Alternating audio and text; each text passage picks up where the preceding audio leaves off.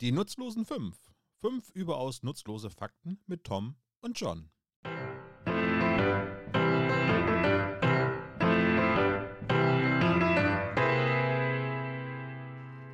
Hallo, ihr da draußen im Lockdown.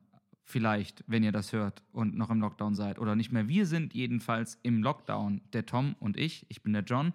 Und ähm, nachdem die, wie heißt das doch gleich, die Pilotfolge dieses Podcast 5 hoffentlich gut angekommen ist, dann, ich habe keine Ahnung, was ich hier erzähle. Ja, du, äh, wir wissen es jetzt ja auch noch nicht, denn zum Zeitpunkt der Aufnahme ist ja noch das Jahr 2020. Wir sitzen immer noch bei uns zu Hause. Ähm, ich habe jetzt für die Aufnahme ausnahmsweise die Maske abgenommen. Ich hoffe, das ist für dich okay. Du bist immerhin 120 Kilometer im Social Distancing entfernt. Und noch in einem anderen Raum noch dazu. Und noch in einem anderen Raum. Ja, ich habe auch extra die Tür zugemacht, damit wirklich gar nichts passieren kann. und ja, also wir wissen ja noch nicht, wie unsere Pilotfolge angekommen ist. Wir durften die ja netterweise bei meinem anderen Podcast im Adventskalender veröffentlichen, so als Testballon. Und dann hier jetzt bei uns hoffentlich dann nochmal.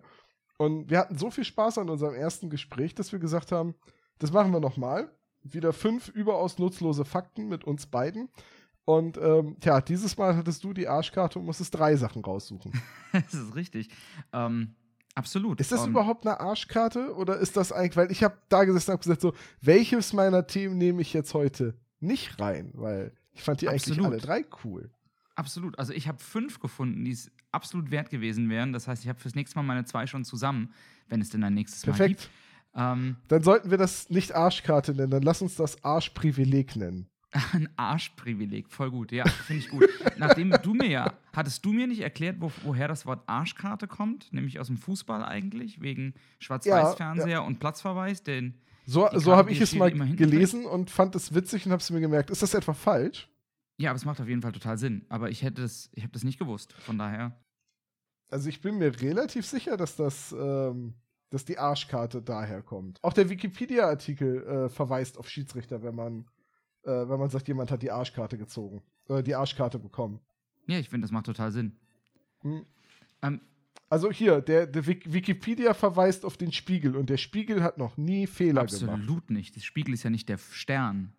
Hashtag Hitler-Tagebuch. genau. Gut, haben wir, guck mal, siehst du, haben wir mal den ersten von meinen fünf Fakten schon abgearbeitet. Die Arschkarte kommt vom Super. Fußball. Dann fange ich doch mal ganz anders an. Aber mit zwei Männern, die auch definitiv die Arschkarte gezogen haben in ihrem Leben. Vielleicht ist das die, vielleicht ist das die perfekte Überleitung. Ähm, weil du weißt ja, die Leute da draußen vielleicht nicht, aber du weißt ja, dass ich mich ziemlich für amerikanische Politik interessiere. Über meinem Schreibtisch ähm, hängt ein Bild von John F. Kennedy. Ich lese gerade die Biografie von Barack Obama und deswegen dachte ich, ich gucke mal, ob ich was finde, was so in das Themenfeld reinpasst. Reinpasst, nicht reinpasst, reinpasst. Ähm, und dann hast du mir, glaube ich, sogar noch erzählt, dass Peter Lustig Toningenieur war, als John F. Kennedy seine Berlin-Rede gehalten hat. Ja, tatsächlich. Also ich musste. John, kannst du bitte aufhören? Jetzt, kann, jetzt sind beide meine Geschichten gespoilt. Habe ich da eine Geschichte gespoilert? Ja, ja, jetzt hast du mir die Arschkarte weggenommen und das Peter Lustig Tontechniker bei JFK, weil jetzt können wir eigentlich von vorne anfangen. Scheiße. Sollen wir nochmal von vorne anfangen? Nein, was, was, das war ein Witz. Ach so. ja, Tom, da du so ein bisschen abgehackt bei mir ankommst, ist halt Ironie gerade echt schwierig, möchte ich sagen. Ah ja, ich, ich, ich merke, Ironie ist sowieso ein ganz schwieriges Thema im Internet. Also. Das stimmt. Okay, also, ähm, John F. Kennedy hat ja relativ viel erlebt in seiner kurzen Präsidentschaft. Ähm, unter anderem wurde der erschossen. Das kommt als keine Überraschung. Aber ähm, es gibt ja nur ganz wenige andere Präsidenten, die auch gestorben sind oder ermordet worden sind, während sie Präsident waren. Unter anderem Abraham Lincoln. Und deswegen meine Frage, was haben John F. Kennedy und Abraham Lincoln eigentlich gemeinsam? Und die Antwort ist unfassbar viel. Ich habe eine Liste herausgesucht und die würde ich dir gerne so? mal also mitteilen. Also absolut. Absolut. Also pass auf. Also gut, warte, vielleicht weiß ich ja ein paar Sachen. Oh, davon. okay, ja, mach mal. Also, sie sind natürlich beide US-Amerikaner, also beide Präsidenten, beide im Amt gestorben. Äh, sie waren nicht in der gleichen Partei, ne? Ähm, Lincoln war ein Republikaner, weil die Republikaner damals die fortschrittliche Partei waren. Korrekt. Nicht so wie heute. Ähm, sind sie beide in einem Jahr gestorben, das hinten eine 63 hat? Nee, Lincoln ist 65 erschossen worden, ne? 1865. Ja. Ähm, oh, was können die denn noch gemeinsam haben? Äh, sie waren beide verheiratet? Ist richtig. Aber das sind ja lapidare Dinge, das ist ja nichts Ungewöhnliches. Sind sie vielleicht am gleichen Tag gestorben? Ähm, nein. Nee, nee, nee, das hätte ich, das hätte ich schon mal gehört. Das, Also ja, tatsächlich. Beide an einem Freitag. Lincoln am 14. April 1865 und Kennedy am 22. November 63. Aha. Okay. Hm, warte. Eine Sache. Warte, kann es sein, dass ihre Nachfolger beide Johnson mit Nachnamen hießen? Das ist richtig. Andrew Johnson Andrew Johnson und, und, Lyndon, Lyndon, B. Johnson. Johnson. Absolut. Aber Okay. Noch mehr? Ähm, okay, warte. Eine Sache kann ich mir, glaube ich, noch herleiten. okay, versuch's. Abraham Lincoln ist in, im Ford Theater erschossen worden. Richtig? Und das Präsidentenauto in den 60er Jahren war ein Cabrio, ein Ford Lincoln. Absolut. Das okay, aber da hört's auf. Jetzt, jetzt, jetzt, jetzt fällt mir langsam nichts mehr ein. Okay, also fangen wir vorne an. Ähm, Abraham Lincoln wird 1846 in den Kongress gewählt, John F. Kennedy 1946. Abraham Lincoln wird 1860 Präsident, John F. Kennedy 1960. Mhm. Beide haben während ihrer Amtszeit einen Sohn verloren. Lincoln, Lincolns elfjähriger Sohn William stirbt, während Lincoln Präsident ist und John F. Kennedys Im Bürgerkrieg, ne? Genau, und John F. Kennedys Sohn Patrick stirbt als Säugling. Ähm, die Nachnamen beider Präsidenten haben sieben Buchstabe, Buchstaben, Lincoln und Kennedy. Die Namen beider Söhne, die gestorben sind, William Lincoln und Patrick Kennedy, haben insgesamt 21 Buchstaben. William Wallace Lincoln und Patrick Bouvier Kennedy. Beide Präsidenten werden an einem Freitag ermordet. Die Daten hatte ich eben schon gesagt. Beide durch Kopfschüsse zum Zeitpunkt in Begleitung ihrer Ehefrau. Beide wurden von Südstaatlern ermordet. John Wilkes Booth, der ähm, Lincoln ermordet hat, kam aus Maryland. Lee Harvey Oswald kam aus Louisiana. Beide Nachfolger, du hast vollkommen recht, hießen Johnson. Andrew Johnson folgt auf Lincoln, Lyndon B. Johnson folgt auf Kennedy. Beide waren Südstaatler. Und beide Nachfolger wurden im Jahr 8 ihres Jahrhunderts geboren. Andrew Johnson 1808, Lyndon B. Johnson 1908. Beide Attentäter, John Wilkes Booth und Lee Harvey Oswald, haben einen Zweitnamen und die vollen Namen haben jeweils 15 Buchstaben. John Wilkes Booth tötete Lincoln, wie du gesagt hast, im Ford's Theater und wurde dann in einem Warenlager in Virginia gefasst. Lee Harvey Oswald tötete Kennedy in einem Schul oder aus einem Schulbuchlager heraus und wurde später in einem Kino gefasst. Das heißt, man kann sagen, Wilkes Booth tötet im Theater und flieht ins Warenlager, während Lee Harvey Oswald aus dem Lager heraus tötet und ins Theater flieht. Beide Attentäter Mir ist, noch, wurden mir ist, mir ist gerade noch was klar geworden. Ja, okay. Äh, beide sind nicht verurteilt worden, weil sie beide vor ihrem Prozess ermordet wurden. Äh, Spook, also Booth ist in der, glaube ich, in der Schießerei mit Gesetzeshütern ums Leben gekommen. Oder wurde einfach direkt erschossen. Und Oh, äh, der ähm, und Lee Harvey Oswald ist doch von einem äh, ist doch von einem Nachtclubbesitzer, der Schulden hatte. Genau, von Jack Ruby. Von irgendjemandem, ja, von Jack Ruby, äh, wo, wo es dann Theorien gab, dass irgendjemand Jack Ruby bestochen hat, das zu tun Ganz genau. damit äh, da, ne, es gibt, es gibt ja mehrere Verschwörungstheorien, die sich um den Tod von äh, JFK äh, ranken. Und, aber auf jeden Fall beide Attentäter sind selbst auch erschossen worden. Richtig. Ich habe gerade noch mal nachgeguckt. Tatsächlich ähm, wurde John Wilkes Booth durch einen Polizisten erschossen, weil er sich nicht ergeben wollte. Also in einem, Schuss, in einem ähm, Schussgefecht. Heißt das Schussgefecht? Schusswechsel. Schusswechsel. Ähm, es gibt da, Ja, also äh, klassische amerikanische Verhaftung. Genau. ähm, John F. Kennedy hatte übrigens eine Sekretärin, die Lincoln heißt. Hieß. Mhm. Das fand ich auch noch ganz spannend. Ist jetzt, Und Lincoln hatte Kein zwar auch eine Nachname, Sekretärin. oder? Nee, aber ähm, ich finde, das passt als Parallele da schön rein. Lincoln hatte wohl keine Sekretärin namens Kennedy. Das ist nicht so ganz sicher, weil es von ein, zwei seiner Sekretärinnen ähm, die vollen Namen nicht mehr gibt, aber er wurde eben im Fort Theater ähm, ermordet. Was ich richtig witzig fand, muss ich an der Stelle sagen. Ähm, leider ist es nicht wahr, aber das wäre wundervoll, wenn es wahr wäre. Ähm, und zwar habe ich auf einer Webseite noch die Ergänzung gefunden. Kurz vor seiner Ermordung war Lincoln in einer Stadt namens Monroe in Maryland, während John F. Kennedy in Maryland Monroe war. Aber hm. das stimmt leider nicht, denn es gibt tatsächlich keine, keinen Ort namens Monroe, Maryland. Aber ich hätte es. Achso, ich dachte, Marilyn Monroe hätte gar nicht wirklich existiert.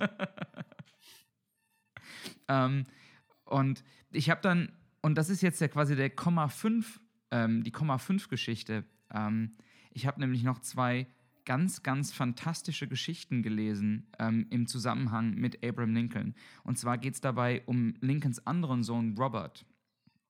Ähm, der wäre nämlich beinahe der zweite Lincoln-Sprössling gewesen, der während Papas Präsidentschaft gestorben ist. Und zwar ergibt sich das wie folgt. 1864, ein Jahr vor dem Mord an Lincoln, reist besagter Sohn Robert mit dem Zug von New York nach Washington. Der Zug hält in Jersey, Jersey City. Ähm, viele wollen raus und umsteigen. Und Robert Todd Lincoln macht das, was man eben macht. Er steigt nochmal aus, dass hinter ihm Leute auch aus dem Zug auf den Bahnsteig können, macht Platz, wird dann angerempelt. Der Zug beginnt sich wieder in Bewegung zu setzen. Robert Lincoln stolpert und ist im Begriff, aufs Gleisbett unter den rollenden Zug zu fallen, als ihm in dem Moment ein Fremder ans Schlawittchen greift und ihn zurück auf die Plattform zieht. Und jetzt kommt's. Lincoln kennt seinen Retter. Der Retter weiß nicht, wer wen er gerettet hat, aber Robert Lincoln weiß, wer ihn gerettet hat. Und zwar ein ganz berühmter Theaterschauspieler namens Edwin Booth. Und der wiederum ist Bruder des Mannes, der später Abraham Lincoln ermordet. Nämlich der Bruder von John Wilkes Booth. Ist das belegt? Das ist belegt. Also und verrückt. Wir können die Geschichte noch weiter spinnen, weil es geht nochmal um Robert Lincoln. Der hat nämlich offensichtlich ziemlich viel mitgemacht in seinem Leben. Ähm, der geht auch zur Armee, zieht sich aber nur einen Monat nach dem Tod seines Vaters aus der Armee zurück und zieht nach Chicago, heiratet, baut sich eine Anwaltskanzlei auf und bleibt auch politisch aktiv. Der wird unter Präsident Garfield Kriegsminister ähm, und reist mit ihm 1881 nach New Jersey. Bevor der Zug in Washington abfährt, schießt Charles Guiteau Garfield in den Rücken. Ein Mann namens Charles Guiteau oder Charles Guiteau oder wie, wie auch immer man das ausspricht. Und fügt ähm, Präsident Garfield dabei Verletzungen zu, an denen er später sterben wird. Aber die Geschichte ist noch nicht vorbei, weil 20 Jahre später ähm, wird Lincoln von dem dann amtierenden Präsident William McKinley nach Buffalo, New York eingeladen. Lincoln ist ein bisschen zu spät dran. Die Veranstaltung läuft schon, als er erscheint.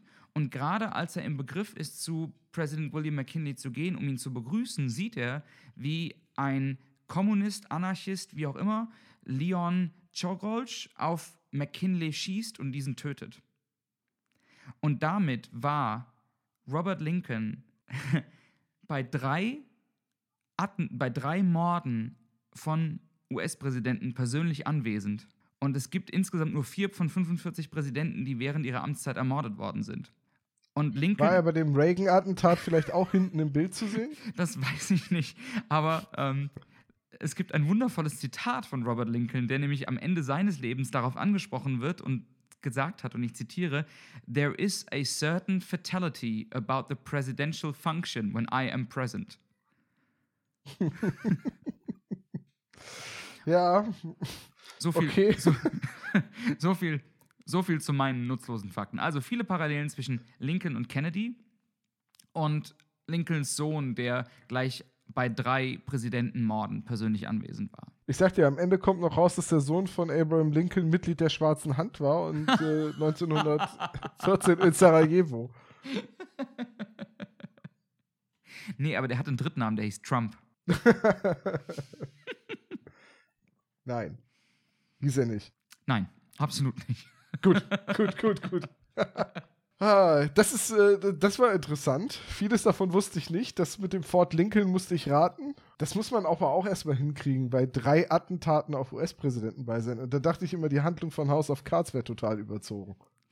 Es, gibt, es gab mal ein Interview mit Barack Obama und er wurde gefragt, ob er House of Cards guckt. Und dann hat er sowas sinngemäß gesagt wie Ja zur Entspannung. Ähm, weil, Washington halt, weil, weil Washington halt viel schlimmer sei als das. Äh, ich, ich weiß noch, war das, ich weiß nicht mehr, ob das Kevin Spacey selbst war, aber zu Beginn von Trumps Präsidentschaft war, glaube ich, gerade Promotour für die neueste Staffel House of Cards. Die sind dann ja lange in der Pause gegangen, weil Kevin Spacey aus der Handlung rausgeschrieben werden musste. Und da hatte, ich glaube, das war Colbert, der ihn dann auch gefragt hatte, so, ähm, wie finden Sie denn jetzt so die Realität? Ist das Inspiration für House of Cards? Und dann sagte er, nee, wir haben deutlich bessere Drehbuchschreiber. naja, also wenn ich mir die letzte Staffel von House of Cards angucke, stimmt das nicht so ganz mit den besseren Drehbuchschreibern. Ui, aber, ui ja, die waren, die waren ziemlicher Tiefschlag. Da hast du so richtig gemerkt, dass sie glauben, noch eine ganz große Serie zu sein.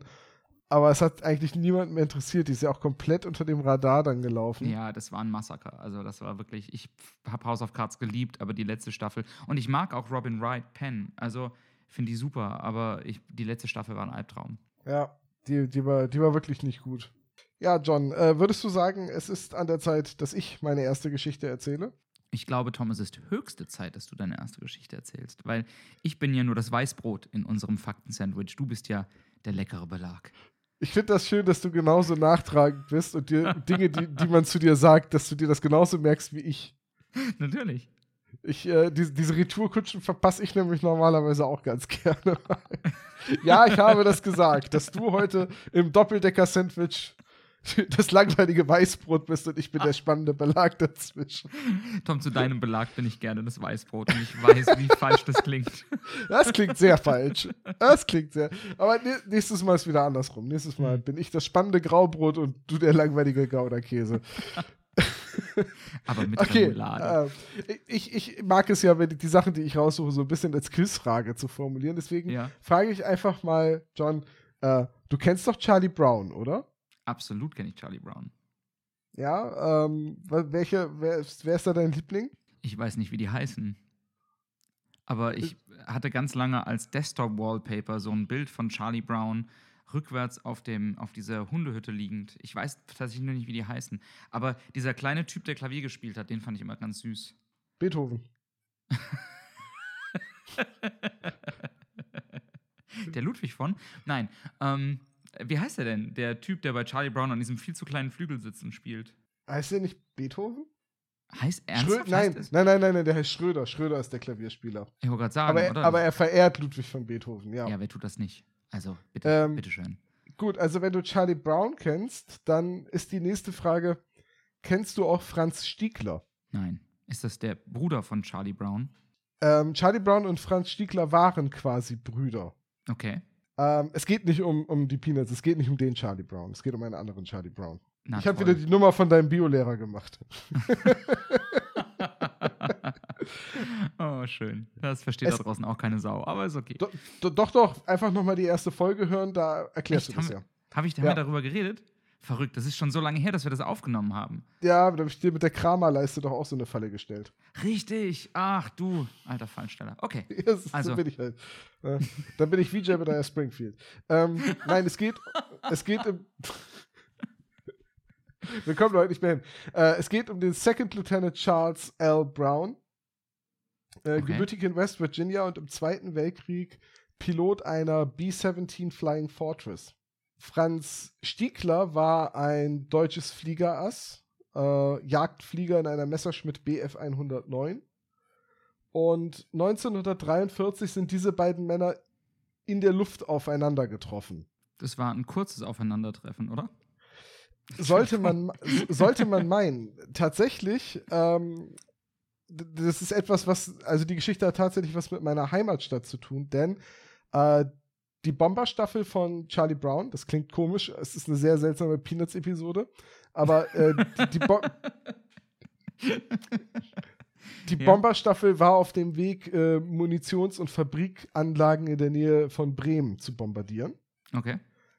Äh, haben, haben sie auch bombardiert. Also die Mission war ein Erfolg, aber durch den Flakbeschuss und durch angreifende Jagdflugzeuge ist, der, äh, ist die Maschine von, von äh, Charlie Brown. Ich sage jetzt nur noch von Lieutenant Brown, das klingt sonst komisch. Also ist, die, ist die Maschine von Lieutenant Brown, die den Spitznamen The Old Pup hatte, äh, sehr stark beschädigt worden. Also der Tailgunner, das ist der, der hinten an so einer äh, rotierenden Glaskanzel äh, mit einem Maschinengewehr quasi von hinten angreifende Jagdflugzeuge abschießen soll, äh, wurde getötet. Der, der, der, der, die ganze Kanzel war kaputt, der war tot. Viele der Mannschaftsmitglieder waren schwer verwundet und bewusstlos. Äh, Motoren waren ausgefallen. Die Maschine hatte riesige Löcher in, in ihrer Seite, also ne, die Flak hat regelrecht Löcher in diese Maschine reingerissen und deswegen konnte das Flugzeug auch mit den anderen Bombern nicht mehr Schritt halten und wurde äh, zurückgelassen weil die anderen Bomberpiloten sowieso davon ausgegangen sind, dass die, weil sie nicht das Tempo halten können, früher oder später notlanden müssen. Okay. Beziehungsweise, was ja auch oft passiert ist, dass Maschinen, die dann zurück nach England mussten, das ist 1943, ne, die Alliierten sind noch nicht auf dem Kontinent gelandet, die Bomberstaffeln fliegen noch von England aus, äh, dass die Maschinen dann einfach in die Nordsee stürzen, weil sie kein mhm. Benzin mhm. mehr haben ähm, oder eben beschädigt sind. Das ist auch den Deutschen auf dem Rückweg von London sehr oft passiert. Das war sogar teilweise die Doktrin. Weil man nicht genug Treibstoff hatte, ja. waren das halt äh, Einwegflüge für die deutschen Piloten. Da mussten sie hoffen, dass sie dann die Notwasserung überleben. Ähm, so, die Maschine von, von Lieutenant Brown ist also sehr schwer beschädigt und fliegt alleine. Ohne Geleitschutz. Keine Spitfires, mhm. keine Mustangs, nichts in der Nähe, was irgendwie diese Maschine äh, retten könnte. Und der deutsche Pilot Franz Stiegler, der zu diesem Zeitpunkt 22 Luftsiege, also Abschüsse, bestätigt hat, braucht nur noch einen einzigen Abschuss, um das Ritterkreuz zu erhalten. Okay. Und wird damit beauftragt, diesen alleine fliegenden Bomber abzuschießen. Stiegler steigt auf, nähert sich der Maschine von hinten, wie äh, Jagdflugzeuge das zu der Zeit gemacht haben, und wundert sich, warum nicht auf ihn geschossen wird. Und als er näher kommt, sieht er, dass der Tailgunner tot ist, dem fehlt der Kopf. Der, äh, und dann stellt er fest überhaupt, wie schwer beschädigt dieses Flugzeug ist. Und ähm, Stiegler war an, am Anfang des Krieges in Afrika stationiert und hat da von seinem Luftwaffenoffizier einmal den, ähm, die direkte Anweisung bekommen oder die direkte Ansage bekommen, wenn ich jemals erlebe, dass du einen Piloten am Fallschirm tötest, einen wehrlosen Gegner, dann schieße ich dich selbst ab. So, ne, das ist so die, diese Ritterlichkeit äh, im mhm. Luftkampf, mhm. die ist, ne, das ist ja dieser Kavalierskampf gewesen, wie im Ersten Weltkrieg noch für manche. Ähm, war es wahrscheinlich nie. Ne? Das ist alles Legenden, aber das hat der Offizier wohl wirklich zu ihm gesagt, dass man ähm, keine Fallschirmspringer abschießen soll. Und nun, Stiegler saß also in seiner kleinen Maschine, sah diesen total zusammengeschossenen und die total äh, verängstigte Bomberbesatzung und sagte sich dann, die sind eigentlich gerade sechs, sieben Leute an einem Fallschirm. Die sind wehrlos. Und hat nicht, und hat nicht geschossen. Krass. Äh, Stiegler ging sogar noch viel weiter, äh, indem er, also erst wollte er die Bomberbesatzung mit Handzeichen und so weiter dazu bringen, dass sie auf deutschem Boden landen und sich in die Kriegsgefangenschaft begeben. Mhm. Das haben die aber nicht verstanden oder wollten es nicht. Also, das ist nicht belegt ob sie verstanden haben, was er wollte. Dann hat er versucht, sie dazu zu drängen, abzudrehen und in das 30 Kilometer entfernte Schweden zu fliegen, auf neutralem Grund zu landen. Dann müssten sie nicht in die Kriegsgefangenschaft und, und der Krieg wäre halt für sie erstmal vorbei. Ähm, das haben die aber auch nicht gemacht, weil äh, Lieutenant Brown wollte seine Maschine zurück nach London, äh, also nicht nach London, nach England bringen. Mhm. Und ähm, Stiegler hat dann befehlswidrig, also das ist Hochverrat, was er da begangen hat, er hätte dafür erschossen werden können, hat er sich dann so neben den Bomber gesetzt, dass es von unten aussah wie ein Formationsflug. So als wäre er der Geleitschutz von dieser Maschine. Okay. Dass die nicht abgeschossen Alli wird. Richtig, weil alliierte Flugzeuge haben die Deutschen auch eingesetzt. Ne? Warum solltest du denn Kriegsgerät, ne, das du erbeutet hast, nicht benutzen? Klar. Es ist, es ist also ungewöhnlich, aber nicht unrealistisch. Und so hat er die Maschine tatsächlich aus dem deutschen Flakbereich rausgebracht, sodass sie nicht abgeschossen werden konnte. Über der Nordsee hat er noch einen mal salutiert und hat abgedreht. Krass. Die Geschichte geht aber so ein- noch weiter. Okay. Ähm, Stiegler ist nach dem Krieg nach Kanada migriert und hat da weiterhin, hat er erst in, in der Forstwirtschaft gearbeitet und war dann immer noch hobbymäßig Pilot. Äh, Lieutenant Brown hat noch im Vietnamkrieg ge- gekämpft, später als Pilot. Und, äh, und, und beide Männer konnten das natürlich nicht vergessen. So, ne? der, der eine wollte halt, hat, hat damals schon die Geschichte erzählt, wurde dann aber von der ähm, ja, quasi von, von den Offizieren dazu verdonnert, das zu lassen, weil man wollte keine Geschichten, die die Deutschen irgendwie menschlich darstellen, im Umlauf haben.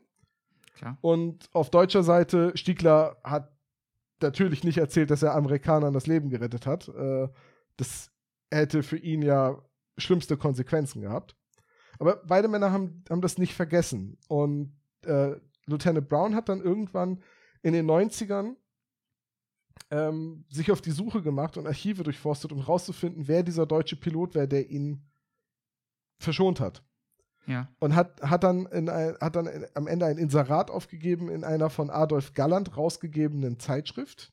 Äh, der, der Jagdflieger oder der Jagdschütze oder irgendwie so hieß die. Äh, Adolf Galland ist auch ein deutsches Luftass. Der hat, weiß ich nicht, wie viele hundert äh, Luftsiege erstritten. Jedenfalls äh, hat der diese Zeitung rausgegeben und da drin, diese Zeitung hat äh, Franz Stiegler gelesen. Und ihm war klar, dass das der Pilot ist, den er verschont hat. Krass. Und dann haben die beiden Männer sich Briefe geschrieben. Und irgendwann haben sie mehrere Stunden telefoniert und äh, Brown hat sich das, seine Maschine und alles beschreiben lassen und alles, was Franz Stiegler noch wusste, um sicherzugehen, dass er wirklich mit dem richtigen äh, Piloten redet. Und dann haben sie sich stundenlang unterhalten. Dann haben sie sich getroffen. Der eine lebte in Miami, der andere in, in Vancouver. Das ging von der Distanz her. Hm. Und dann waren sie 18 Jahre lang beste Freunde. Und es gibt noch. Videoaufnahmen von einem ihrer Treffen, wo ähm, Franz Stiegler mit den, halt, wo er dazu auch gefragt wird, ein bisschen mit den, mit den Tränen ringt und dann irgendwann den amerikanischen Piloten anguckt und sagt, I love you, Charlie. Hm. Boah, ich Zwei- habe Gänsehaut. Ja, 2018 Franz Stiegler und äh, Lieutenant Brown, Charlie Brown, äh, im Abstand von wenigen Monaten beide gestorben. Also sind jetzt leider schon äh, zwölf Jahre tot, aber naja, der Zweite Weltkrieg ist ja auch Hm. jetzt schon eine ganze Weile her. Ähm, und Stiegler hat quasi auf seinen 23. Abschuss verzichtet. Und zu dem Zeitpunkt, wo die beiden sich getroffen haben, hatten äh, Charlie Brown und die restliche Bomberbesatzung insgesamt 23 Nachkommen. Krass. Alles Leute, die nicht da wären, wenn Franz Stiegler den Bomber einfach abgeschossen hätte. Ja, vor allen Dingen, also wann wird das gewesen sein? 42, 43? 43 am 20. Dezember, kurz vor Weihnachten. Und wenn die 2008 gestorben sind, dann haben die sich halt zusammen 130 Jahre Leben geschenkt. Ja, Wie krass Ja. das ist. Oh, Alter, wie krass. Oh, ich habe voll die Gänsehaut gerade. Äh, die, die Geschichte hatte ich irgendwann mal gehört und als ja Kriegsanekdote so ein bisschen abgetan. Dann irgendwann später hatte ich gelesen, dass das ein Flug halt auf meine Heimat war, auf Bremen. Ähm, und dass der Flughafen, der Heimatflughafen von Franz Stiegler in Oldenburg war. Also da habe ich Mhm. studiert, 60 Kilometer von Bremen entfernt. Und ähm, ja, es ist einfach ganz krass und äh, gleichzeitig äh, gibt es eine Power Metal Band aus Schweden, die kennst du garantiert, Sabaton. Klar. Die spielen ja Hab nur. jedes Album machen, im Schrank. Ja, die machen ja nur Lieder über Krieg. So, äh, es ist ja, jedes Lied ist ja immer irgendwie irgendeine Kriegsthematik und das erste Lied, das ich von Sabaton gehört habe, war No Bullets Fly auf dem Album Heroes und das erzählt genau diese Geschichte, den zusammen, das Zusammentreffen von Franz Stiegler und Ach, äh, Charlie Brown. Und das war ein, das ist mein, eins meiner absoluten Lieblingslieder von Sabaton, die ich immer als den Schlager der Metalmusik bezeichne. äh, aber es gibt auch, also zumindest im Metal gibt es auch guten Schlager. Ich habe das ja aber, glaube ich, schon beim letzten Mal gesagt. Ne? Ich habe eine unglaubliche Schwäche dafür, für diese, ähm, für diese menschlichen Momente im Krieg.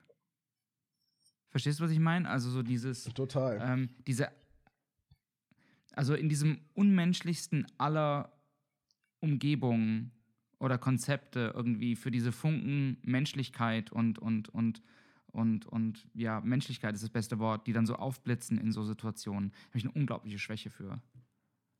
Weil es irgendwie, ich glaube, weil es zeigt, dass Menschen grundsätzlich nicht böse sind. Also, weil Krieg dir eben jede, jede Ausrede gibt und jede Möglichkeit gibt, einfach gnadenlos zu töten. Und wenn du dann so Momente hast, wo Leute kurz in sich gehen und sich besinnen und dann einen Befehl missachten oder sich entscheiden, sowas nicht zu tun, obwohl sie, obwohl man eigentlich von ihnen erwartet, dass sie es tun, das finde ich super berührend. Ich, ich, ich weiß, was du meinst und ähm, ich, ich bin, immer wenn ich solche Geschichten höre, bin ich mehr denn je dankbar dafür, in einer Zeit aufzuwachsen, in der in Deutschland kein Krieg ist. Ja, ja, zu 100 Ähm, Prozent. Ich gehöre auch zu den Leuten, die keinen Wehrdienst geleistet haben. Dito? Und das, obwohl ich mich eigentlich dafür gemeldet habe. Wo, wollten die dich nicht, Tom? Doch, die wollten mich sogar total gerne. Äh, die Geschichte meiner Musterung ist eine furchtbar lange und äh, sehr abstruse Anekdote, weil ich fast acht Stunden im hiesigen Kreiswehrersatzamt zugebracht habe. Äh, dadurch, dass ich nicht initial direkt verweigert habe, sondern damals noch mein Plan war, eventuell zur Polizei zu gehen und eine Verweigerung des Wehrdienstes in Anbetracht dessen, dass man Pazifist ist, kommt bei der Polizei, die ja auch Dienstpistolen haben, nicht so gut an. Hm. Wurde mir damals gesagt. Also habe ich nicht verweigert und habe gesagt, na gut, neun Monate Grundwehrdienst, aber wenn das mit der Polizei klappt, dann muss ich ja gar nicht zum Grundwehrdienst. So, jetzt bin ich nicht Polizist geworden, ähm, musste aber Wehrdienst trotzdem hast nicht du auch nicht gemacht. Wehrdienst habe ich auch nicht gemacht. Ich bin eigentlich bin ich ziemlich nutzlos für dieses Land. Ähm, äh, aber ta tatsächlich bin ich gemustert worden und auch sehr umgarnt worden wegen meines ganz guten Abiturs und weil die Bewerberlage bei der Bundeswehr damals wohl auch ein bisschen dünn war. Also die ich haben wurde sehr, sehr umgarnt, weil ich gut war und weil sie auch sonst niemanden bekommen konnten. ja, die wollten halt, die haben mir immer wieder gesagt, haben Sie mal drüber nachgedacht, bei der Bundeswehr zu studieren? Dann könnten Sie ja auch Offizier werden oder Zeitsoldat und also jedes Mal wieder, Sie alle gehen mal eben bitte darüber und Sie kommen bitte eben mal einmal hier rein und dann saß da wieder irgendjemand mit einer schicken Uniform, der mir die gleichen Broschüren hingelegt hat. Es ging den ganzen Tag so und ähm, dann hatte ich mich bereit erklärt, habe eine Ausbildung angefangen, habe gefragt, ob man mich auch erst nach der Ausbildung ziehen kann. Weil die Hm. Bundeswehr gesagt, ja, ist okay. Äh, sie müssen uns aber regelmäßig bestätigen, dass ihre Ausbildung noch besteht. Das habe ich gedacht, naja, wenn die fragen, dann sage ich denen das halt. Und nach der Ausbildung war ich dann schon 24. Und dann habe ich angefangen zu studieren und dann wurde die Wehrpflicht ja ziemlich genau vor zehn Jahren kommissarisch ausgesetzt und dann Richtig. abgeschafft. Und ich war genau in dieser Phase, wo nicht mehr so viele Leute gezogen wurden, weil sich schon abgezeichnet hat, dass die Wehrpflicht abgeschafft wird. Und so habe ich dann weder Zivildienst noch Wehrpflicht geleistet, obwohl ich tauglich Stufe 2 bin. War War. ich auch. War ich auch Mit, mittlerweile glaube ich nicht mehr, aber damals war ich T2. Ja, ja mittlerweile wäre ich T-8 oder so, keine Ahnung. Ähm, nicht ich brauchbar für Krieg. Gut, Schnitt. genug, genug Krieg hier. So. Genug Krieg. Ähm, ich mache mal weiter, weil äh, wir, also zu einem guten Sandwich gehört ja ein, ein Mittelbrot sozusagen. Ähm, also, ich ähm, gucke gerade mit meiner Frau zusammen The, The Crown auf Netflix. Und da gab es Habe ich mal mit angefangen. Und da gab es jetzt vor kurzem eine Folge, ähm, die um die Mondlandung spielt. Und die, ähm, die äh, erfolgreichen Absolventen der Mondlandung, Neil Armstrong, Buzz Aldrin und Michael Collins, kommen irgendwie zur Queen und kriegen dann Audienz und so. Und dann habe ich mal geguckt, ob ich darum nicht was finde, weil ich finde es total ergreifend, dieses ganze Mondlandungsding. Und ich bin dann ja auch so sentimental, ne? so a small step for a man, giant leap for mankind. Ich finde das, ich kriege da immer Gänsehaut. Ich kriege sowieso super Also oft Gänsehaut. nur dass wir das eben an der Stelle festhalten, du gehörst zu den Leuten, die sagen, die Mondlandung hat stattgefunden. Absolut. Ich glaube wirklich daran, dass die Mondlandung stattgefunden hat. Okay, das wird jetzt interessant, aber ist in Ordnung. Red weiter. Nur auf welchem Mond? Das ist die An Nein. War es Alderan? Ich weiß es nicht. Die waren in Ähm. Wirklichkeit auf Ganymed. Ich glaube, die waren auf Melmac, aber das ist eine andere Geschichte. Also, ähm, und ich, man hat ja irgendwie immer so diese drei, vier Bilder von der Mondlandung im Kopf. So, ne? Neil, äh, Neil Armstrong, der irgendwie dann da runterspringt und dann dieses Foto mit der Fahne und so. Und als ich letztes Jahr in den USA war, war ich in der ähm, John F. Kennedy Presidential Library in Boston. Und da war das Landungsmodul ausgestellt, weil gerade 50 Jahre Mondlandung Mond, äh, war. Das Originallandungsmodul. Ähm, Direkt aus dem Filmstudio in Hollywood. Genau. Ähm, okay. du bist ein Idiot. Und das lassen wir drin. Ähm, jetzt habe ich einen Faden von. Ach so, genau. Und dann dachte ich, ich guck mal, was ich darum so finden kann. Und ich fand tatsächlich so ein paar, äh, ein paar spannende Sachen, ähm, die jetzt eigentlich auf die, die eigentliche Frage, die ich für dich formuliert habe, ähm, hinlaufen. Nämlich zum ersten Mal, ähm, was ich krass finde, ist, dass 600 Millionen Menschen die Mondlandung live am Fernseher verfolgt haben. 600. Ich kann mich nicht erinnern, dass es jemals irgendein Ereignis gab, was 600 Millionen Menschen live am Fernseher verfolgen. Ähm, nicht, mal, nicht mal die Lottozahlen oder Florian Silbereisen oder sowas. Ähm, die Astronauten mussten äh, drei Wochen vor und drei Wochen nach ähm, der, dem Abflug und der Rückkehr in Quarantäne, weil man Angst hatte, dass sie, wenn sie zurückkommen, irgendwelche seltsamen ähm, ähm, Viren oder Bakterien oder sowas aus dem Weltall mitbringen. Ähm, und was ich auch ganz spannend war, äh, fand, warte, war... Warte, warte, warte. Die hatten Angst, dass die Astronauten Bakterien aus dem Weltall mitbringen? Ja. Wo sollen die Bakterien denn herkommen? Das weiß doch ich nicht. Achso, okay. Ich, ich, dachte, ich, ich dachte immer, da oben lebt nichts. Bin ich der Weltraum? Keine Ahnung. weiß ich nicht. Ähm, auf jeden Fall waren die drei Wochen in Quarantäne, weil man sicher gehen wollte, dass die nicht irgendwas einschleppen, was dann ausbricht auf der Erde. Ähm, und was ich ganz witzig fand, war, dass Neil Armstrong zwar der erste Mann war, der den Mond betreten hat oder der erste Mensch. Buzz Aldrin hingegen ähm, hat bis zu seinem Ableben ähm, ähm, sich stolz bezeichnet als erster Mann, der was ganz anderes gemacht hat. Schon mal, das ist nicht das eigentliche Ding, aber schon eine Idee, was? Der erste Mann, der auf dem Mond rückwärts eingeparkt hat. nee, der erste Mann, der auf dem Mond gepinkelt hat. Ähm, Ach. ja. Ähm, hat er später mehrfach angegeben, er sei der erste Mann gewesen, der auf dem Mond sich in die Hose gemacht hätte. Ähm, aber müssen Astronauten sich nicht in die Hose machen, wenn die im Außeneinsatz sind? Haben die da nicht so einen Schlauch für? Absolut. Also man trägt Windeln auf dem, ähm, auf dem Mond. Ähm, ah. Und Buzz Aldrin hat in einer Pressekonferenz später gesagt, It was lonely as hell out there and I peed my pants. ähm, weißt du, wenn man so die Fotos gesehen hat, es gibt, es gibt ja Aufnahmen von, ich, ich glaube, es war Buzz Aldrin, wie er hinter Donald Trump steht. Ja. Und, und, und so Grimassen schneidet, weil ähm, Trump halt einfach so einen Unsinn redet. Also so wie immer. Ähm, ja. Und wenn man, wenn man Fotos von ihm sieht, ich, das, das klingt nach etwas, was Buzz Aldrin gesagt haben könnte. Ja. Absolut, absolut. Ähm, es gab Pläne dafür, was passiert, ähm, wenn irgendwas schief geht, nämlich dass man sie einfach im All zurücklässt. Ähm, dafür hatte Richard Nixon sogar schon die Rede fertig vorbereitet. Die kann man auch nachlesen, was Richard Nixon gesagt hätte. Ähm,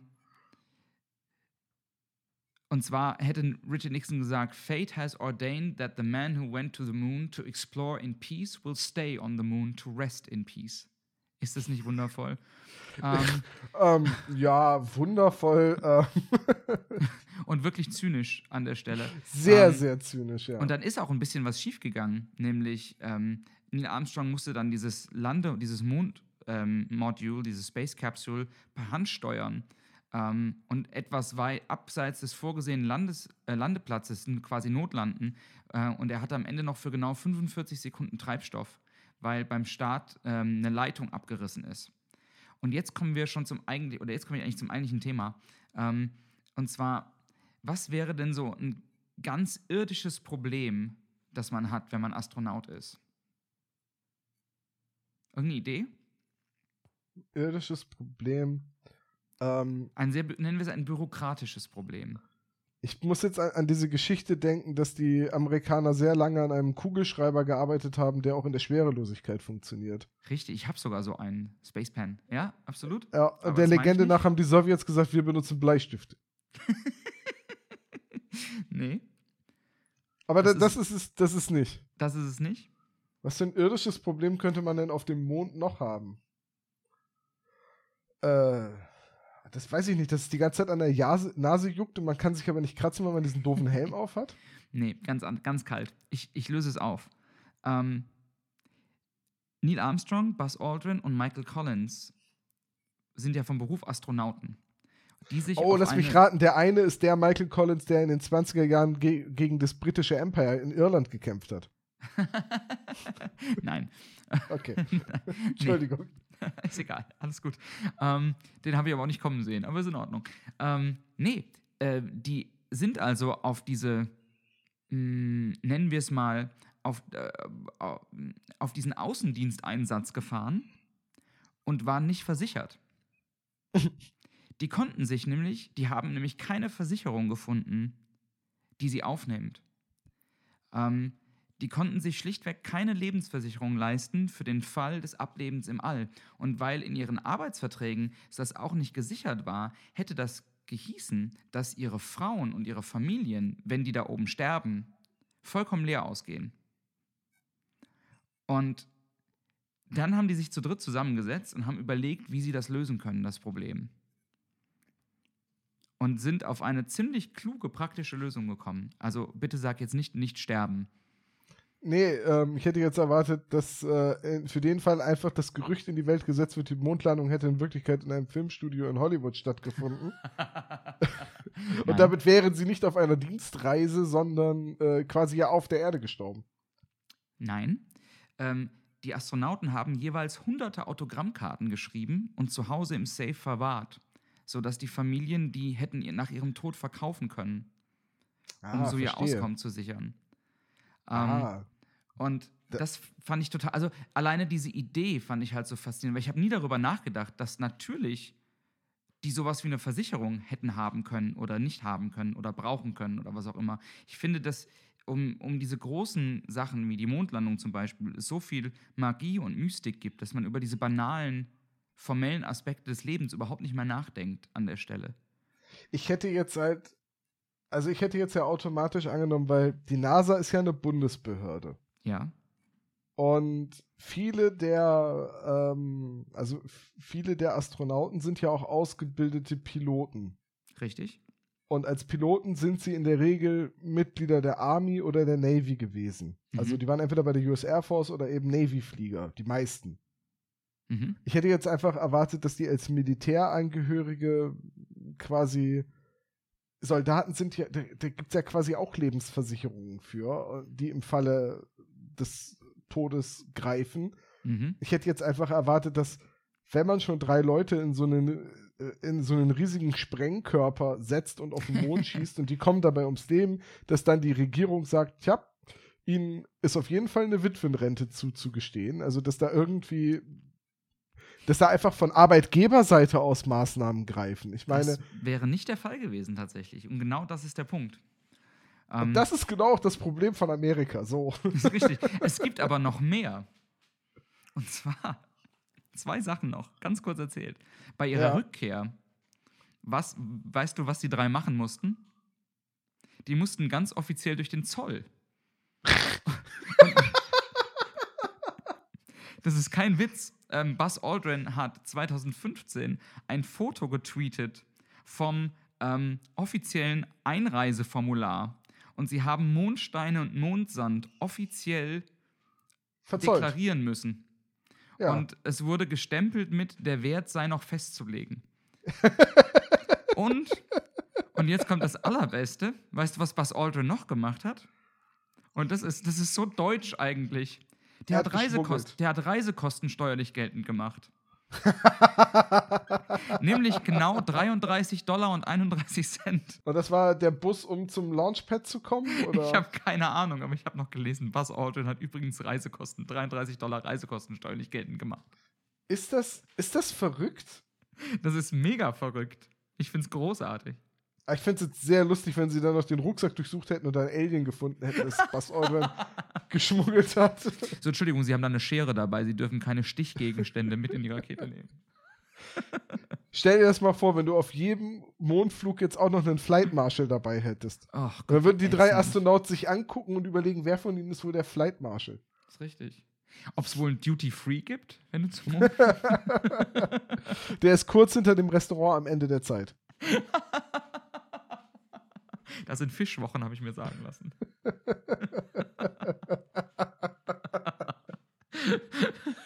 Oh, jetzt wird's, jetzt wird's aber schwierig nachzuvollziehen.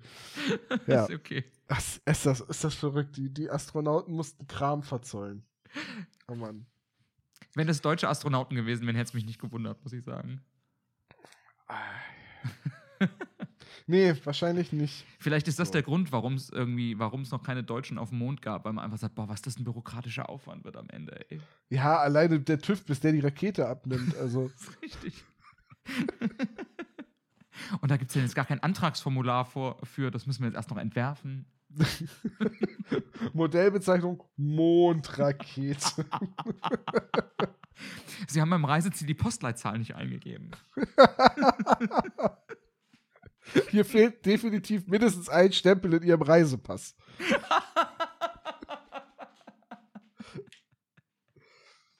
Oh Mann.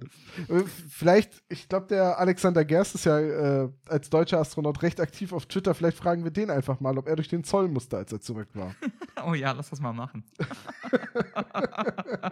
ich glaube, der steht dann am Ah. nächsten Morgen auf und denkt, oh scheiße, die haben mich erwischt. Her- die herrlich. Zollfahndung. und dann guckt er so hinter sich und dann liegen dann die ganzen Mondgesteine. Wenn die das finden. Ja. Also, das, das, also dieses ganze Raumfahrt und auch Astronaut sein, das ist für mich ein so unwirklicher Gedanke. Total. Zu wissen, dass da jetzt gerade irgendwie, weiß ich nicht, wie viele hundert Kilometer über der Erde, ich weiß nicht, Umlaufbahn 200 Kilometer oder so, auf welcher Höhe fliegt die keine ISS? Ahnung. Keine Ahnung. Aber da sitzt jetzt, jetzt irgendwie ein Gremium von hochintelligenten, hochausgebildeten, spezialisierten Leuten aus aller Herren Ländern, ja. arbeitet da oben zusammen und äh, unten streitet man sich über den Bau einer unnützen Gaspipeline. Ist richtig. Ja, total. Also ich finde, ähm, ich habe in dem in der Vorbereitung auf heute so zwei, drei Interviews geguckt mit, mit, den, mit Michael Collins, Buzz Aldrin und Neil Armstrong. Ähm, und so mein Gedanke war irgendwie immer, dass das setzt so viel in Perspektive. Also so viele Sachen, über die wir uns irgendwie streiten auf diesem Planeten ähm, und so viele Sachen, über die wir dis wirklich diskutieren, wie braucht es sowas wie Klimaschutz wirklich oder so. Und es gibt immer noch so viele Leute, die sagen, das ist alles albern. Ähm, und ich glaube, wenn du, wenn du einmal das Privileg hast, irgendwie von außen drauf zu gucken, dann, also dann verschwinden diese Fragen halt einfach alle. Und ich glaube, das finde ich halt irgendwie so faszinierend. Und das meine ich mit, es gibt so eine gewisse Magie, die das ganze, die das, die das ganze Thema umspannt. Ähm, du bist doch als Musiker bestimmt auch ein großer Fan von David Bowie. Total. Riesiger Äh, Fan. hast, hast du mitbekommen, dass vor ein paar Jahren ein kanadischer Astronaut ein Lied von Bowie im Weltall gecovert hat? Ich glaube, Space Odyssey war das sogar, oder? Ja, ähm, Chris Hadfield, Ja. der, ja. der das da oben gecovert hat. Das ist, glaube ich, das teuerste auf Staatskosten produzierte Musikvideo aller Zeiten. du, die Reisekosten erst. Die Ja. das ist jetzt, ne, weißt du, ich kann, ich kann auf der Erde keine zwei Akkorde sauber wechseln und der Mann spielt in der Schwerelosigkeit Gitarre. Die Welt ist unfair. Ähm, ist und richtig. Das, das Video ist jetzt irgendwie fast 49 Millionen Mal gesehen worden auf YouTube und eine Zeit lang war es aus Copyright-Claim-Gründen gesperrt. Ja, wo du, ey, das ist halt, weißt du, das ist halt wieder der Punkt, wo du denkst, ihr habt doch alle ein Ei am Wandern. Bis dann David Bowie seiner, seinem Label und seiner Plattengesellschaft gesagt hat, sorgt dafür, dass das wieder freigegeben wird, weil dieses Cover hat definitiv meinen Segen. Ja, Und- absolut. Es ist auch eine sehr schöne Version von Space Oddity. Nicht nur, weil darin ein Major Tom vorkommt. Und es ist ein, einfach ein großartiger Song. Total. Ganz, ganz großartiger Song. Ja, und äh, ich habe dann auch irgendwann mal mich hingesetzt und äh, die ähm, Akkorde nachgesehen. Mhm. Und ah, dann saß ich da so und habe das aufgenommen, habe festgestellt, ja, kommt ein F drin vor, kommt ein F Major 7 drin vor, ich bin raus. Dann ähm, nimm doch einfach das, das äh, quasi das deutsche Sequel. Nein. das, das, das, es reicht schon, dass Olaf äh, aus, von, von meinem anderen Podcast das damals in der Folge eingebaut hat. Hat er das wirklich? Oh, das ja, die, gesamt, die, die, gesamte erste Strophe hat er quasi in dem, was er sagt, versteckt. Oh, krass, das muss ich nochmal hören. John, bist du, bist du bereit? Wollen wir zur nächsten Scheibe Wurst kommen in unserem Sandwich ich, heute? Ich bin bereit, ja. Okay, ähm, ich weiß ehrlich gesagt nicht. Eigentlich, genau genommen, ist meine Geschichte, die jetzt kommt, das ist keine, keine Wurst. Es ist mehr so eine labbrige Zeitung, die es irgendwie aufs, aufs Sandwich geschafft hat. So vom, ist also eine vom, britische Geschichte, so vom Geschmack her. Ja, und vom Nährstoffgehalt mehr so eine amerikanische Geschichte. ähm, also, äh, ich fand 2020 war bisher ein sehr düsteres Jahr. Und letztendlich brauchen wir als Menschheit einen Superhelden. Mhm. Und wie das dann so ist, man kriegt ja nicht den Superhelden, den man braucht, sondern man kriegt den Superhelden, den man verdient. Und in unserem Fall dürfte das wahrscheinlich Florida Man sein. Okay. Dein ungläubiges Okay sagt mir, dass du keine Ahnung hast, wer Florida Man ist. Also ich habe ein Bild vor Augen. Also wenn Florida der Staat ist, wo eigentlich Amerikaner hingehen zum Sterben, dann ja? ist das ein, ein, ein, ein, ein Rentner in einem, ein, ein adipöser amerikanischer Rentner mit einem Trolley und Cape. Ja. Nee. ja. Florida nee. Man ist ein Twitter-Account, okay. ein Bot, der 2013 gestartet wurde. Und dieser, also dieser Bot crawlt quasi das Internet, gerade so Lokalzeitungen und äh, Online-Zeitungen und Nachrichtenmeldungen aus dem Staate Florida. Und immer wenn der Schlagbegriff Florida Man in der ähm, Zeile vorkommt, also in der, äh, in der Titelzeile, retweetet er diesen Artikel. Weil in Florida die seltsamsten Verbrechen und Ordnungswidrigkeiten geschehen und die Nachrichten immer mit Florida Man Punkt Punkt Punkt beginnen. oh ja, großartig. Und deswegen, deswegen hat dieser Twitter-Account quasi den äh, Claim, der schlechteste Superheld aller Zeiten zu sein. Oh, bitte gib mir ein paar von den Geschichten, Tom. Sag, du hast ein paar ja, rausgeschrieben. Äh, natürlich habe ich ein paar rausgesucht. Also, at Florida Man, der Twitter-Feed, äh, gestartet, wie gesagt, 26. Januar 2013, in die Know Your Meme Datenbank über Online-Memes und Online-Phänomene. Äh, beschreibt ihn as a Twitter feed that curates news headlines, descriptions of bizarre domestic incidents involving a male subject residing in the state of Florida. bist, bist, du, bist du bereit für äh, Flor Florida Man Schlagzeilen? Bitte, bitte. Ich darf nichts trinken vorher, fürchte ich. Florida man dies in explosion after attempting to microwave a microwave. ja. Uh, Florida man arrested for calling 911 after kitten denied entry into strip club. mhm. Florida man chews off another man's face. ja. Florida man, once arrested for fighting a drag queen with tiki torch, runs for mayor.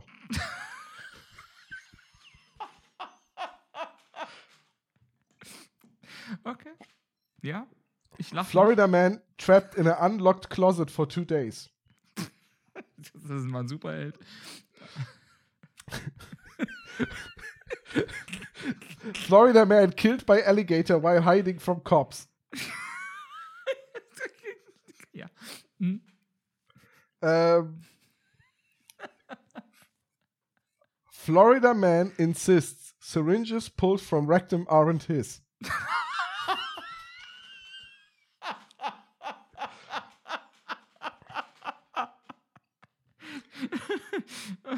okay. Ja, nee, Florida man, so Florida man in, in dog costume filmed having sex with a Siberian Husky.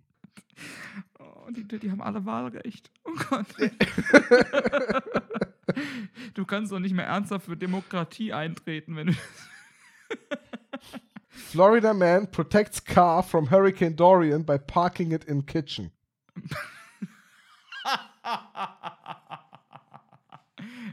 ja. Florida man groped Disney World princess while wife sat next to him. Oh Gott, oh Gott. Und warte, warte, ein letzter. Florida man bites his brother's penis off after he walks in on his brother having sex with his cousin on his favorite Dragon Ball Z blanket.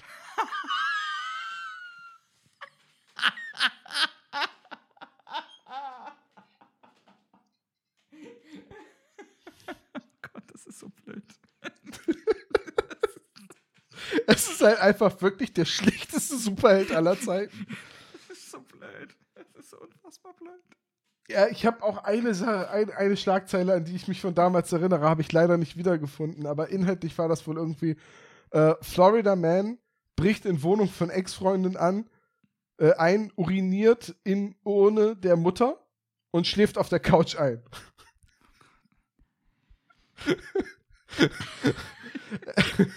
es, es gibt halt mehrere Dokumentationen ähm, über Florida Man und Okay. Leute versuchen dem Mysterium auf den Grund zu gehen. Es gibt auch eine Nummer von der Daily Show, wo sie sich fragen, was stimmt eigentlich mit Florida nicht, dass es da so viele Florida Man gibt.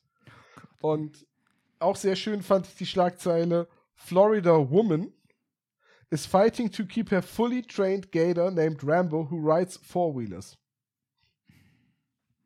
Und darunter ein Bild von einer Amerikanerin auf ihrem Motorrad und daneben ein angezogener Alligator auf einem Quadbike. Ich meine das ernst, ne? Also die dürfen halt wählen. ja, Also- ich weiß. Du kannst dich doch nicht mehr über die Regierung beschweren, wenn so Leute wählen dürfen. Da musst du erstmal das Volk auswechseln. ja, du musst dir halt immer vor Augen halten, dass Florida ein sehr wichtiger Swing State ist ist. richtig. Ja. Ja, Also, ja, also es gibt ja diesen, diesen, diese Redewendung nur Only in America. Und es ist halt, es ist unfassbar. Es ist, un, es ist wirklich unfassbar.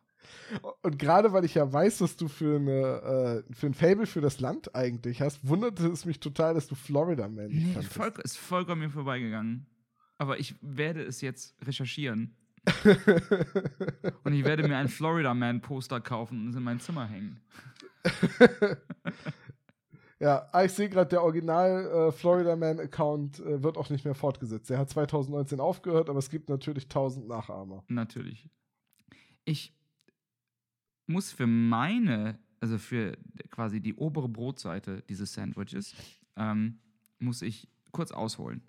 Wenn du jemanden neu kennenlernst, Tom, was ist das Erste, worüber ihr redet? Boah, das ist eine, das ist eine gute Frage und ich würde sagen, das ist immer stark von dem, von dem Kontext abhängig. Also du kennst diese Person nicht, ihr trefft euch gerade zum ersten Mal, ihr wisst nicht, wer ihr seid. Was ist die erste Frage, die ihr euch stellt?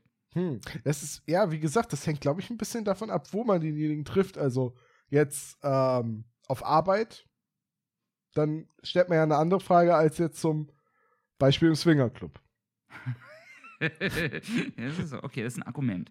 Ja. Ähm, das ist ein Argument. Also kannst du das räumlich etwas eingrenzen? Wo treffe ich diese Person das erste Mal? Weil kann's wir beide tatsächlich haben nicht- uns drüber unterhalten, dass ich im dritten Stock wohne und keinen Fahrstuhl habe. Das, das stimmt.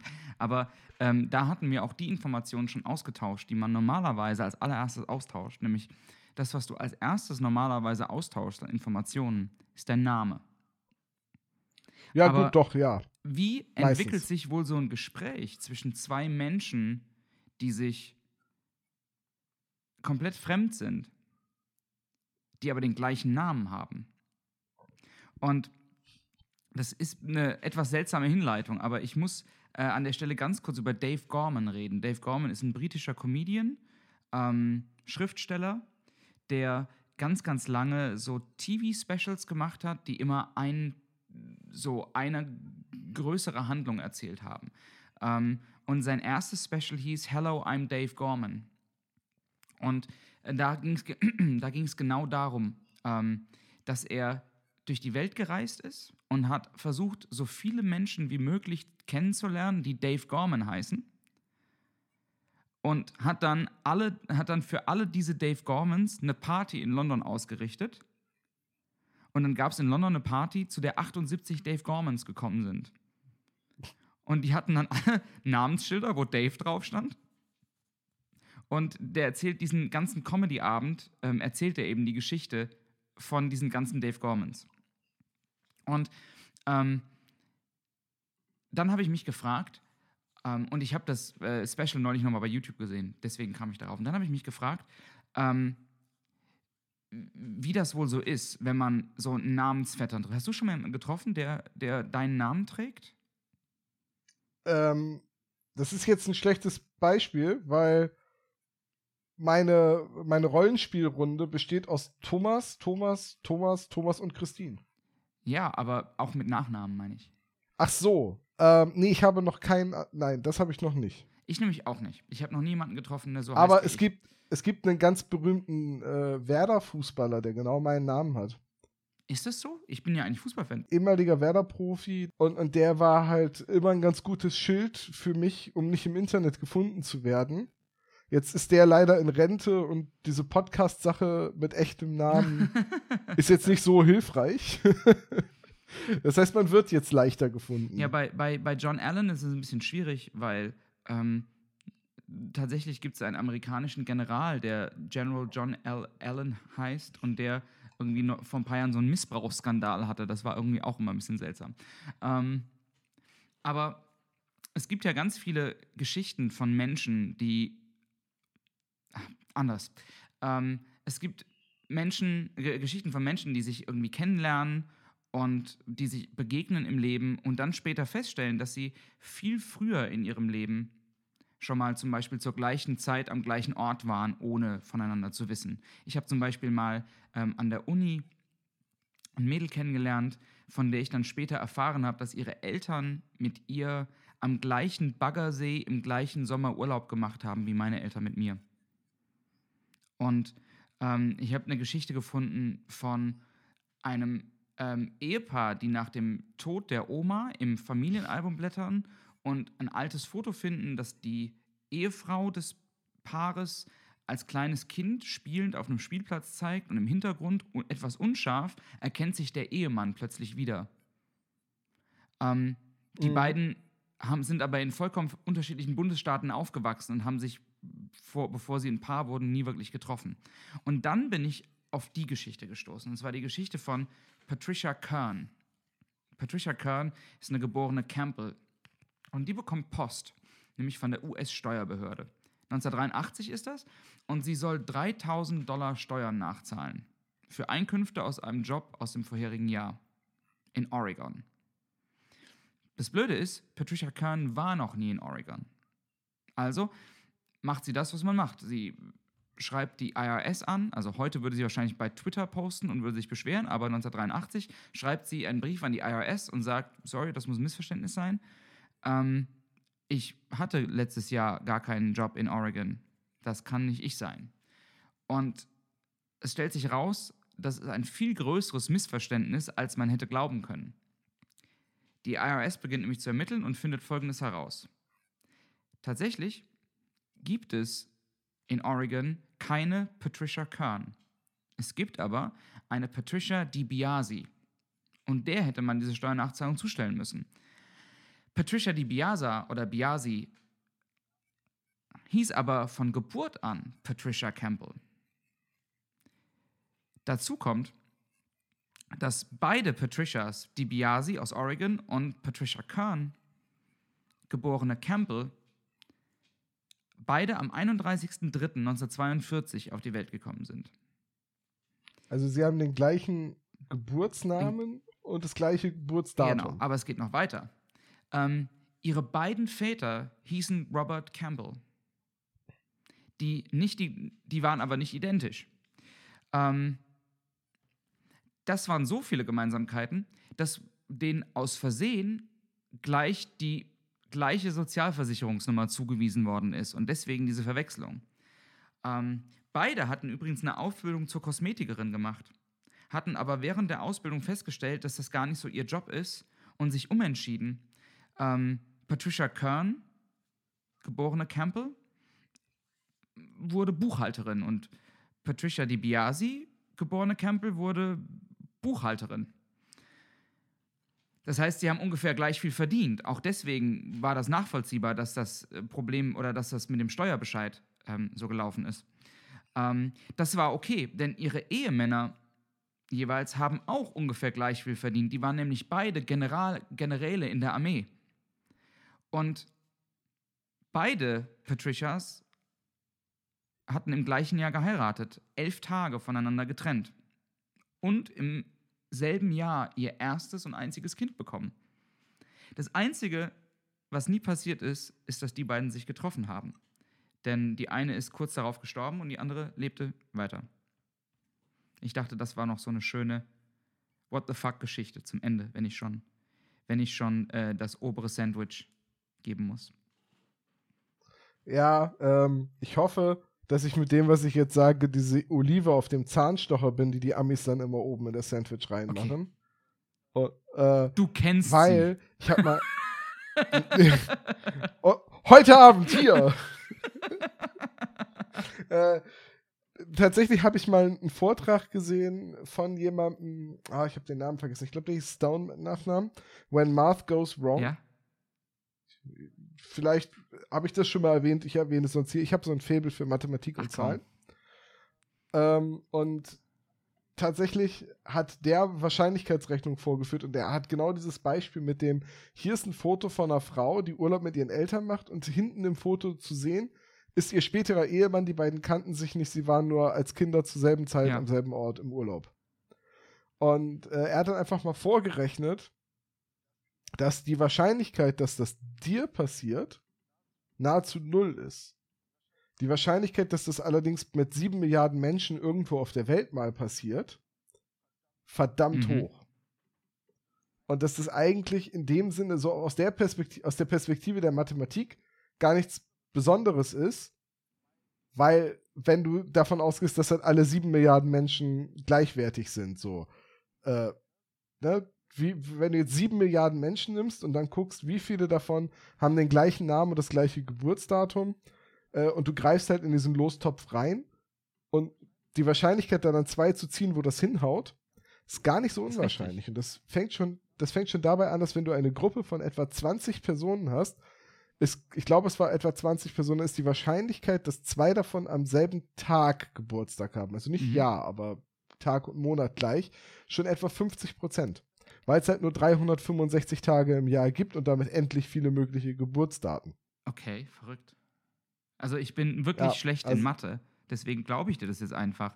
Aber verrückt. Ja, ich weiß jetzt leider die genaue Prozentzahl nicht mehr auswendig, aber ich habe das dann damals nachgerechnet.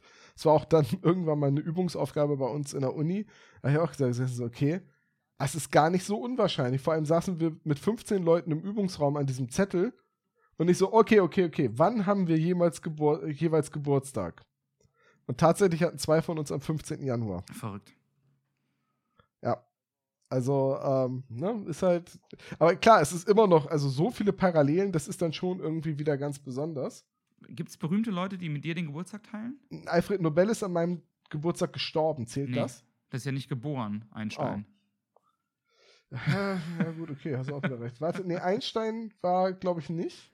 Warte, warte, warte. Für sowas gibt es auf Wikipedia immer eine ich Liste. Weiß. Ich, dachte, du, ich dachte, du wüsstest es zufällig. Äh, ich wusste es bestimmt mal, allerdings, je älter ich werde, desto weniger habe ich Lust, mir solche Dinge zu merken. ich gucke jetzt nur im 20. Jahr, also 20. und 21. Mhm. Jahrhundert. Ob ich da irgendeinen von kenne? Ähm. Mm, mm, mm, mm kenne tatsächlich. Ah, okay, das ist alles um 1900 geboren. Da. Mann, haben eine Menge Leute an meinem Geburtstag Geburtstag. Ist, ja, es gibt ja auch nur 365 Möglichkeiten. Eben. also ich teile zum Beispiel meinen Geburtstag. Ach, guck mal hier. Michael Clark Duncan. Äh, hilf mir. Mr. Coffee aus uh, The Green Mile. Ah, auch richtig. Auch richtig. US-Schauspieler. Leider auch schon verstorben. Also ich teile meinen Geburtstag uh. zum Beispiel mit Gary Moore, dem Musiker. Dem Musiker. Das finde ich ganz cool. Ähm, ich glaube, ähm, ich ähm, ähm, glaube, Martin Luther King ist an meinem Geburtstag gestorben. Das zählt nicht, Ich weiß. Einstein. Robert Downey Jr. und ich, wir haben. Arschloch. Entschuldigung. Ähm, äh, Robert Downey Jr. hat an meinem Geburtstag Geburtstag. Kann ich an der Stelle, kann ich an der Stelle erzählen. Bastian Pastewka im Übrigen auch. Kann ich an der Stelle, äh, kann ich Ah. an der Stelle sagen, dass ich ähm, mal in ein Lehrerzimmer gekommen bin an einem, an einem Tag. Ich weiß nicht mehr an welchem. Ähm, auf jeden Fall ähm, war es der Tag. Ähm, nein, egal. Ich komme anders. Ich komme in dieses Lehrerzimmer und ein Kollege, den ich sehr schätzte seinerzeit, ähm, der saß etwas betrübt in der Ecke und es war so ein etwas, ein, ein leicht dicklicher, untersetzter Mann, mit der schon sehr, sehr früh angefangen hatte, Haare zu verlieren, der aber bei Schülern unglaublich beliebt war. Ähm, das war in, in, in, in Baden-Württemberg noch und ähm, ich guckte ihn so an und sagte, du wirkst irgendwie ein bisschen, was ist denn los? Alles okay bei dir? Und er sagt, weißt du, was heute los, weißt, weißt, was heute für ein Tag ist? "N- Nein. Ich habe Geburtstag. Ich so, oh, freut mich, alles Gute zum Geburtstag. Weißt du, weißt, was noch für ein Tag ist? Nein. Leonardo DiCaprio hat auch Geburtstag. Der wird so alt wie ich.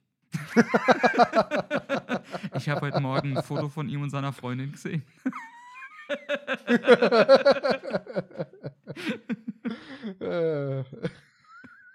Das fand, ja, das fand ich irgendwie ganz schön. Ähm, ja. Äh, was weiß ich, ja, genau, wo, du- wo du das gerade sagtest mit dem ähm, den gleichen Namen Mhm. haben. F fällt mir eine Geschichte ein, die ich im Internet mal gesehen habe, ein Bild. Da hat jemand, ich glaube auf Facebook, eine Gruppe gegründet und alle Leute eingeladen, die auch Josh heißen. Also die Gruppe bestand aus Josh, Josh, Josh, Josh, Josh, Josh, Josh. Ja. Und dann schrieb er nur, ihr fragt euch bestimmt, warum ich euch alle hier versammelt habe. Und dann sagt einer, weil wir alle den gleichen Namen haben. Und er sagt, precisely. Wir treffen uns am 24.04.2021 um 12 Uhr mittags an diesen Koordinaten. Wir kämpfen. Wer auch immer gewinnt, darf den Namen behalten. Alle anderen müssen ihn ändern. Ihr habt ein Jahr, um euch zu, vorzubereiten. Viel Glück. Und auf Google Maps haben diese Koordinaten den Namen Fighting Place of Josh. Das ist wie absurd. Warum weißt du so einen Scheiß? Ja, ich lebe im Internet. du, du liest Bücher, ich bin auf Twitter. Ich bin auch auf Twitter. Wir sind übrigens beide auf Twitter. Folgt uns auf. Ja, wir müssten eigentlich über, echt mal überlegen, ob wir für diesen äh, Podcast einen Twitter-Account anlegen. Ich fürchte, das ist leider Ja, wir obligatorisch. müssen uns vor allen Dingen erstmal überlegen, ob wir es schaffen, ähm, schneller als alle sechs Wochen eine Folge aufzunehmen, dass wir, dass wir nicht vergessen. Also präziser, dass ich nicht vergesse, worüber ich beim letzten Mal geredet habe. ja, das, das kriegen wir schon hin. Irgendwann ist dieses furchtbare Jahr 2021 äh, 20 ja vorbei. Ja, dann wird's, Florida Man wird uns alle retten. aber dann wird es doch noch schwerer, dann haben wir wieder Sachen zu tun. Ich stelle mir gerade vor, wie übel das wäre, wenn Florida Man mit Vornamen Josh heißt. Dann haben die anderen ja quasi gar keine Josh Chance. Florida, man. oh Gott. Aber wieso, Übrigens, wieso soll äh, Florida Man überhaupt einen Vornamen haben? Batman ist doch auch nicht der Familienname. Der heißt doch nicht Bruce Batman. Äh, Das stimmt. Also warum sollte dann Josh Florida Man heißen? Weiß, weiß ich nicht. Vielleicht, vielleicht hat er auch, weiß ich nicht. Josh Kent. Du meinst. so, Übrigens hat Mac White, die Schlagzeugerin von den White Stripes, mit mir zusammen oh, Geburtstag. das ist ganz cool. und sonst ein Haufen Handball- und Fußballspieler und ich habe irgendwie das Gefühl, ich habe die Karriere verfehlt. Ja. Oh, das geht mir auch manchmal so. Okay, John, bevor das hier in Selbstmitleid ausartet, ähm, ich fand das heute ein sehr, sehr leckeres Sandwich mit dir. Oh, jetzt wird die Metapher nochmal rausgeholt. Sehr gut. Und du hast die. Ja, natürlich. Und nächstes Mal bin ich dann gerne der Belag auf deinem Sandwich. Nee, warte, das war ich dieses Mal schon. Ja, nächstes Mal bin ich der, Bel nächstes Mal bin ich der Belag. Ich finde, wir sollten, wir sollten das zur Tradition machen und wir sollten uns überlegen, ähm, der, der das Brot isst, überlegt sich eine Brotsorte und der, der der Belag ist, der überlegt sich, welcher Belag er sein möchte. Oh, wir sprechen das aber nicht ab, damit so richtig eklige Kombinationen entstehen. Richtig, richtig. Und, das, und so nennen wir dann die, die jeweilige Podcast-Folge. Wir nennen die nicht einfach Folge 2, sondern wir nennen die dann Sauerrahm, Vollkorn-Sandwich. Dinkel, Ketchup-Sandwich. Genau. Genau. Äh, John, ich glaube, ich brauche jetzt erstmal wieder sechs Wochen. ja. ja. Äh, von, Ja. von daher, es war mir eine Freude und äh, Euch da Ebenfalls. draußen vielen Dank fürs Zuhören. Lasst wie immer Feedback da. Welche Geschichten kanntet ihr schon? Welche Geschichten haben wir uns da ausgedacht? Nee, warte, das war X-Faktor. Ähm, bis zum nächsten Mal. Macht's gut, ihr Lieben. Tschüss. Ciao.